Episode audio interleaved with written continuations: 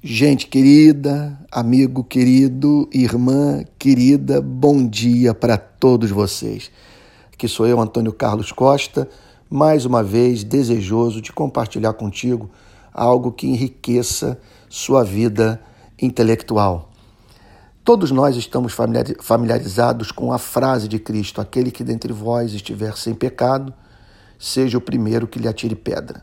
Agora é importante que estejamos familiarizados também com as verdades contidas nessa declaração, que silenciou eh, o pastor, o teólogo, o presbítero, que juntos tentavam destruir a vida de um ser humano, em nome de Deus, empunhando a Bíblia.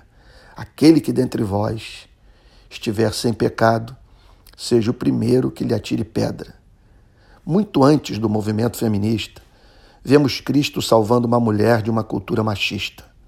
Não apenas isso. Ao salvá-la, salvava a todos, a você e a mim. Ali estávamos, você e eu. Não há como dissociarmos a luta pelos direitos das minorias da luta pelo nosso direito pessoal. Colocarmos-nos no lugar dos que não têm voz e lutar pelos seus direitos pode significar mais adiante termos contribuído para a preservação dos nossos direitos e dos daqueles que nos são próximos. Cristo os faz sair do trono de Deus. Um silogismo lógico é subentendido. Pecadores não estão habilitados a julgar e condenar eternamente seus pares. Todos pecamos. Não estamos em condição de julgar com retidão. É insensatez usar critérios de julgamento que um dia serão aplicados à vida de quem julga. As relações humanas, sendo assim, seriam radicalmente diferentes se o coração dos homens fosse tornado doce pela pregação do Evangelho. Não conheço nada que nos apresente motivos mais elevados para tratarmos com gentileza, compaixão e paciência os que pecaram do que o Evangelho de Cristo.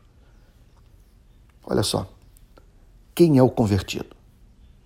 Paremos para responder essa questão central. É justamente o que não ousa pegar em pedra. Por quê?